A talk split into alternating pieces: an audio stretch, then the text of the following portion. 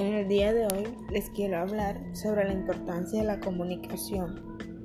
Pues sabemos que la comunicación es una necesidad, una característica de los seres vivos, cuya importancia se ve reflejada también en el mundo, un hecho existencial de variados y ricos conocimientos que pueden ser contemplados desde distintas perspectivas.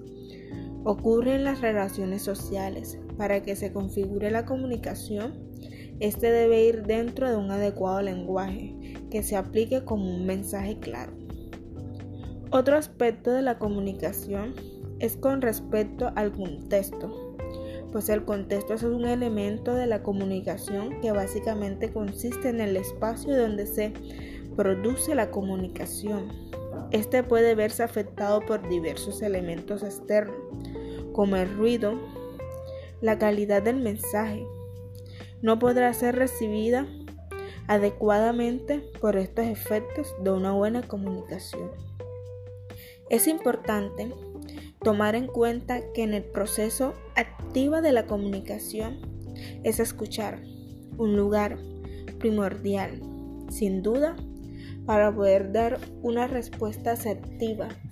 Es indispensable escuchar al interlocutor, saber conversar, es sinónimo de saber escuchar.